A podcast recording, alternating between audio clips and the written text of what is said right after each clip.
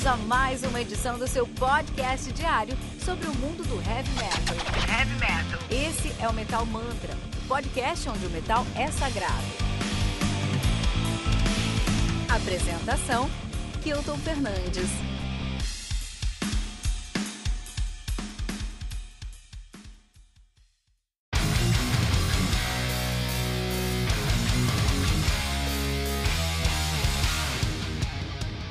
Titans of Creation, The Testament, álbum lançado no dia 3 de abril de 2020 pela Nuclear Blast. Álbum que conta aí com 12 músicas totalizando 58 minutos de plays. O Testament, que são aí bastiões do thrash metal, os caras são de Oakland, na Califórnia, nativa desde 87. Eu nasci em 87, pessoal. Na verdade, os caras são nativa desde 83. Só que de 83 a 87 eles se chamavam Legacy, que é um puta nome também. Em 87 mudaram o nome aí pra Testament, estão nativa desde então. A banda tem diversos álbuns lançados, uma discografia aí muito recheada. Os caras têm o seu debut, The Legacy, de no 87, The New Order, de 88. Engraçado que eles se chamavam Legacy. E aí quando se transformaram em Testament, eles usaram o nome do, da, pro álbum The Legacy. The New Order, de 88. Practice What You Preach de 89, Soul of the Black de 90. São quatro álbuns, um em cada ano, entendeu? E quatro álbuns incríveis. Isso coloca você no topo das, da cadeia alimentar do heavy metal. The Ritual de 92, também muito bom. Low de 2000, de 94, ainda assim muito bom. E o problema na verdade foi o Demonic de 97. Esse é o pior álbum da carreira dos caras. Os caras tentaram aí em 97 é, entender o que, que era o, algumas coisas ali do New Metal e olha o que, que deu, né? The Gathering de, 80, de 99, eles voltaram aqui para sua sonoridade, mas não muito, e foi progressivamente melhorando aí em 67 com The Formation of Domination. Em 2002, Dark Roots of Earth, já uma nova fase do Testament, uma sonoridade mais thrash metal com uma produção melhor, assim, e tentando valorizar mais a, a composição.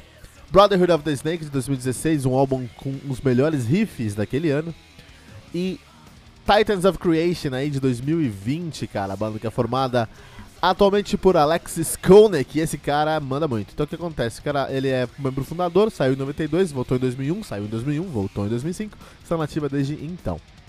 Nesse processo ele foi tocar no, com Ozzy, foi tocar com Savatage, foi tocar com Stu Ham, com Trans-Siberian Orchestra, e ele toca atualmente também no Metal Allegiance.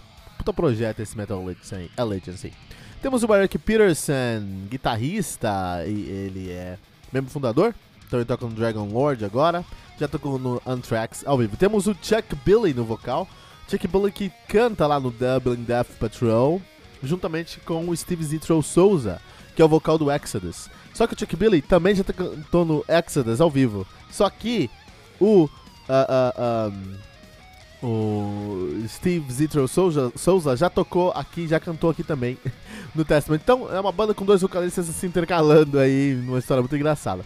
Ele é mesmo fundador também. Sabe o que é interessante? Ele já cantou ao vivo pro Torture Squad. Chuck Billy, vocalista do Testament, já cantou ao vivo pro Torture Squad, banda brasileira aí de thrash death metal muito, muito é, respeitada na cena, né? Temos o Gene Hoglan, que é, entrou em 96, saiu em 97, voltou em 2012, né? Ele entrou numa fase bem complicada do, do Testament, mas voltou aí, ele tá na bateria desde 2012, ele também toca hoje no Dark Angel, no Mechanism e no Pitch Black Forecast. Já tocou, e toca ao vivo pro Anthrax, olha que tá legal, muito bom. Já tocou demais aí, vamos ver. Ele já tocou no Fear Factory, então quem gosta aí de um, de um industrial, ó, Uh, Fernando Piva, pra, abração pra você aí, ó. Já tocou no Fear Factory. Já tocou no Devin Thousand também, uma banda aqui. O Fear Factory já uh, também gosta uh, que o, o, Fernando também gosta bastante. Ele já tocou no Opeth ao vivo e agora eu respeito mais esse cara, porque tocar no Opeth ao vivo é impressionante. Temos o Steve de Georgia no baixo, membro desde 98, saiu em 2004, voltou agora em 2014.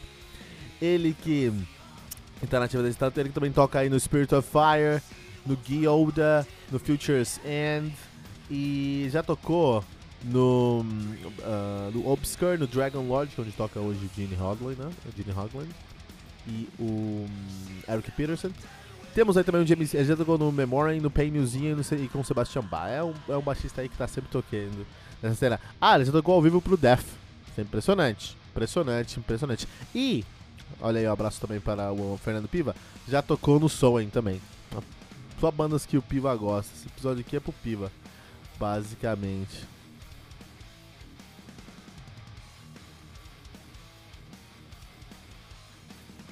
Vamos falar de baixo, né? Porque baixo é um assunto muito importante aqui no Testament, né? Então as guitarras do Testament são guitarras muito. Falar sobre guitarra com o Testament é um assunto muito interessante. O que acontece? O Testament tem guitarristas incríveis, especialmente Alexis Koenig, que é um cara que tocou no Savatage. Tocar guitarra no Savatage é o equivalente a, com, a mandar um foguete pro espaço, cara. É puta responsabilidade, é muito trampo, cara. O Savatage só, o Savatage só teve, na minha opinião, alguns dos melhores guitarristas que já pisaram nos Estados Unidos, né? Savatage é uma banda que eu gosto muito, eu preciso fazer aí uma, uma maratona Savatage. Tá na minha, tá na minha, na minha, na minha lista que tem pouco tempo, né? Mas vai acontecer, vai rolar, pessoal. O que acontece é que de todo mundo que já tocou lá no, no, no, no Savatage, a gente tem aí uh, o Chris Caffrey, né? O Chris Caffrey, que é um guitarrista incrível, atual guitarrista aí do Savatage. Uh, o Pitrelli, cara, o Pitrelli, que você vai conhecer o Pitrelli por ter tocado no Megadeth, tá? Ele já tocou no Van Helsing's Curse, no Trans-Siberian Orchestra, já tocou no Impeliteri também. Esse Pitrelli é um cara muito... Ó, o Pitrelli, um cara muito é, grande dentro do ramo da guitarra. E esses dois guitarristas hoje fazem riffs que são impressionantes. Mas esses riffs ainda não são é, comparáveis, são bons, mas não são tão comparáveis, por exemplo, ao Chris Oliva, que é um dos guitarristas mais impressionantes que eu vi na minha vida, cara, né? Eu nem sei onde ele tá hoje. Onde ele tá hoje? Chris Oliva? Chris Oliva hoje tá tocando. Hoje ele toca no Avatar. E. É, não, ele nem tá no Avatar, ele parou. Ah, não. Chris Oliva faleceu em 93, pessoal. Olha aí. É, ele, ele, morreu num acidente de carro, estava dirigindo é, sob influência de substâncias. Um cara que estava tava dirigindo sob influência de substâncias bateu no carro de John Oliva e ele morreu na hora, cara. Olha isso, cara. Ele é irmão do John Oliva, que é o vocal clássico do Savatage. Olha aí, cara. Que coisa, hein? Que coisa. E aí nós temos o Alexis Koenig, que também já tocou lá no Savatage. E aí o Savatage, tem o Savatage, pra mim é uma banda que tem riffs impressionantes. Quando a gente fala de riff, a gente tem que entender que riff é mais do que uma coleção de notas. Riff, ele tem a, o caráter de ser autossuficiente para uma música. Tem estilos que dependem de riffs apenas. Pega um riff você faz a música inteira. ACDC, por exemplo. Alguns dos riffs de ACDC são muito bons, alguns são muito fracos. Toda, todavia, eles dão uma aula sobre o que é fazer um riff, né? É você conseguir construir uma música com um começo, meio e fim, com a progressão de ideias, com uma cadência ali, então quando o riff fica mais. Quando. O riff pode ser constante até, nesse si é constante, mas vamos trazer aqui pro Sabotage outra vez também pro, pro Testamento. Quando o riff ele é mais rápido, por algum, o vocal vai dar um jeito de ser mais longo, ou o baixo vai fazer um groove mais longo, ou uma nota mais reta que acaba tendo um som mais longo, ou o batera vai fazer um trabalho mais reto. Quando o riff ele é mais reto, ele é mais simples, o trabalho do baixo, da bateria, da guitarra, da, do solo, do vocal acaba sendo sobressaindo. Então, tem que ter essa dinâmica, assim, né? Então, o riff, fazer um riff é uma ciência, cara. Não dá pra explicar aqui realmente, tá? Fazer um riff é uma ciência, né? Vou, vou trazer alguns guitarristas pra gente falar sobre como criar um riff aí no futuro. Todavia, a gente tem alguns grandes, grandes segmentos de riff. A gente tem riff modal, que segue um riff que é um riff construído em cima de um modo grego. A gente tem riff circular, que são riffs que seguem é, é, uma, uma cadência que na mão, que na, na, sua mão esquerda, no braço da guitarra, na escala da guitarra, acaba tendo um formato circular ali, uma imagem circular, né? É o famoso quadradinho, né? Ah, faz um quadradinho na guitarra e funciona. É, é, isso é, é, se você já falou isso em algum ensaio, você simplificou muito uma, uma teoria muito, muito importante, que é a teoria da cadência autêntica perfeita de Sebastian Bach, ele que criou. A gente tem heavy metal, a gente tem qualquer música hoje em dia, é porque a gente tem instrumentos que estão afinados numa cadência autêntica perfeita, que foi, foi criada ali, não foi criada, não foi é, é, é, é, defendida, vamos dizer assim, né? Porque é uma ciência, então você não criou a água, você descobriu a água, né? O que é o elemento da água, né? Mas então, Bach defendia isso. O que aconteceu? É, na época de Bach, ah, por algum motivo, ah, os músicos não acreditavam que tônica e quinta afinavam. E Bach falava, não, tá afinando, eu não tô surdo. Tá afinando aqui, ó, tá afinando, eu não sou surdo. E aí por isso ele é, escreveu uma, uma, peça que ele chama de peças baquianas. E essas peças baquianas ele escreveu. Hoje é mais tranquilo você ver isso porque você tá tocando. Você vai tocar essas peças no piano, no teclado, em qualquer instrumento, tá já numa, numa cadência autêntica perfeita. Mas ele compôs isso num instrumento que não tinha uma cadência autêntica perfeita, ou seja, não tinha a afinação que a gente usa hoje. Mi, Lá, Ré, Sol, Si, Mi na guitarra. Meu baixo, eu tenho um baixo de quatro cordas. Mi, Lá, Ré, Sol. Eu tenho um baixo de cinco cordas. Cisão acima do Mi. Por quê? Olha que interessante. Por que se um baixo de quatro cordas tem Mi, Lá, Ré, Sol? Primeiro, por que, que essas cordas têm que ter essas notas? Isso aí é a cadência perfeita, perfeita de Bar. Se eu coloco um Cisão, um Si acima do meu Mi, por que, que ele é um Si? Por que ele não pode ser um outra, um outra, uma outra afinação? por causa da cadência autêntica perfeita. Eu tenho um baixo de seis cordas também, onde eu tenho uma dó embaixo da minha sol. Por que, que eu tenho uma dó embaixo da minha sol? Por que, que não é uma si como no, no, no, no, no violão ou na guitarra, né? Então, é, é, a gente usa isso hoje em dia na música, a gente traz isso pra música, mas foi criado por Sebastian Bach. Johann Sebastian Bach. Eu falei Sebastian Bach, falei, mas é o cara do Skid Row? Cara, a idade vai chegando pra todos realmente, né? Johann Sebastian Bach. Então, realmente. Foi, isso foi, isso foi é, defendido por Sebastian Bach quando ele defendeu ali a cadência autêntica perfeita. Então ele defendeu uma afinação que valorizasse um ciclo de quartas. Ou seja, eu tenho Mi, e aí embaixo eu vou ter uma Lá, embaixo eu vou ter uma Ré, embaixo eu vou ter uma Sol. Eu defendo, embaixo vai ter uma Si, embaixo da Si eu vou ter uma outra, uma outra Mi. Que é pra eu conseguir ter um, um ciclo de quartas mesmo MC não sendo quartos, né? Mas conseguiam um, um, um, Não, MC é, é quarto. Mesmo ali tendo um. Então eu defendi esse ciclo de quartas aí para conseguir é, ter mais facilidade, ter mais é, uma, uma, um formato mais fácil na mão dele para criar ali um intervalo de quinta e tocar esse intervalo junto, criando assim o que a gente chama de power chord, né? Que a gente chama aí de é, Bicord aqui no Brasil, que é a base do heavy metal e do punk rock e do hardcore. Se hoje a gente tem rock and roll, heavy metal e todas as suas estilos, é porque a gente tem, teve lá no começo um cara que defendeu essa cadência autêntica perfeita, né? Então quando a gente pensa ali no quadradinho, é um, a gente tá fazendo um ciclo de quartas, é isso que a gente tá fazendo ali. Uh, mas é um riff também. E vamos falar um pouco sobre o Testament aqui. O Testament trouxe para esse álbum aqui uma coleção de riffs modais mas com matemática circular. E é muito interessante, é muito interessante isso, porque os riffs acabam sendo mais dinâmicos, isso lembra bastante os riffs que o Cliff Burton fazia no Metallica. Sim, era o Cliff Burton que fazia os riffs. Não era, né? Ele fazia as linhas de baixo, mas as linhas de baixo eram tão bem feitas que os riffs tinham que acompanhar esse, ele forçava o James Hetfield colar e o Dave Mustaine colar nele, que é muito interessante.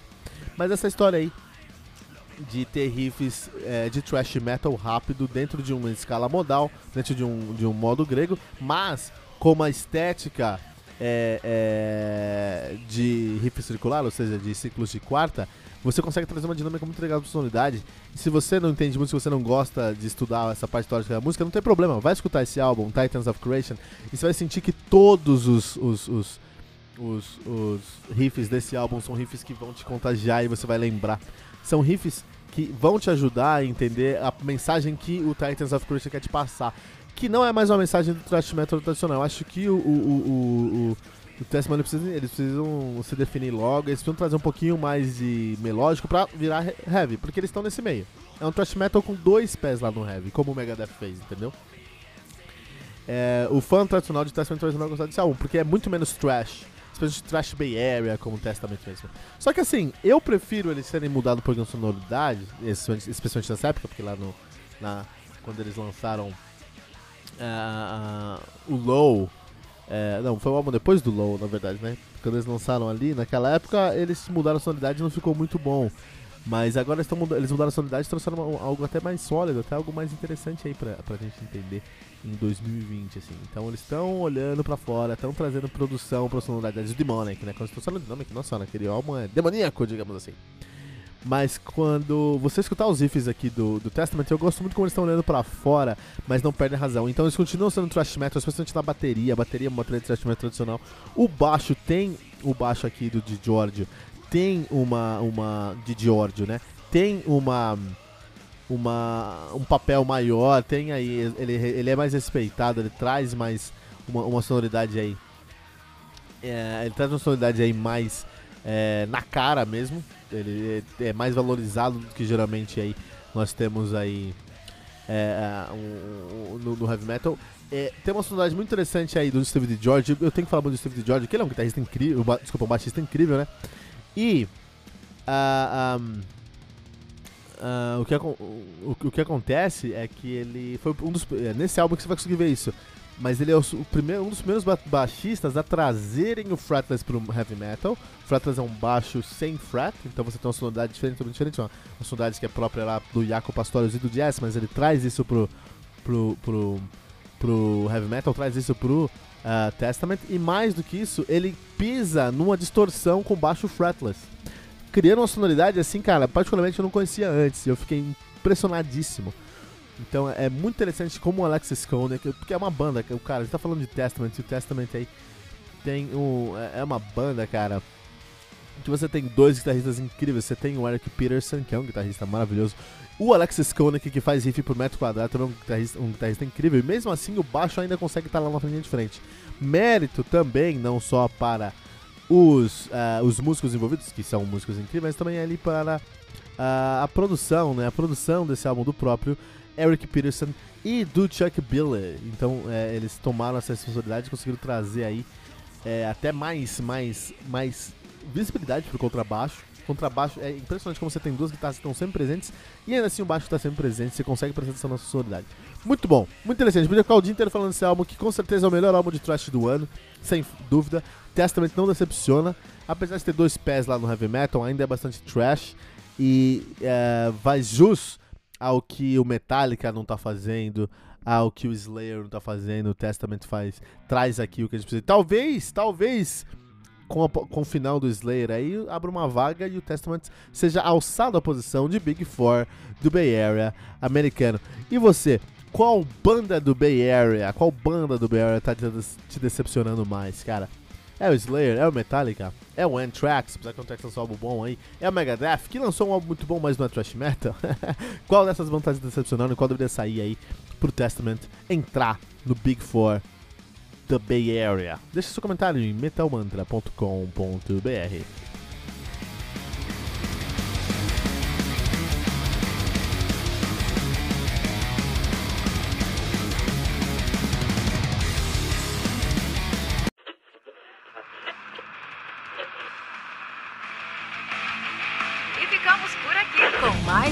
edição do seu podcast diário sobre o mundo do heavy metal. Esse é o Metal Mantra, o podcast onde o metal é sagrado. Não esqueça de deixar seu comentário no nosso site metalmantra.com.br.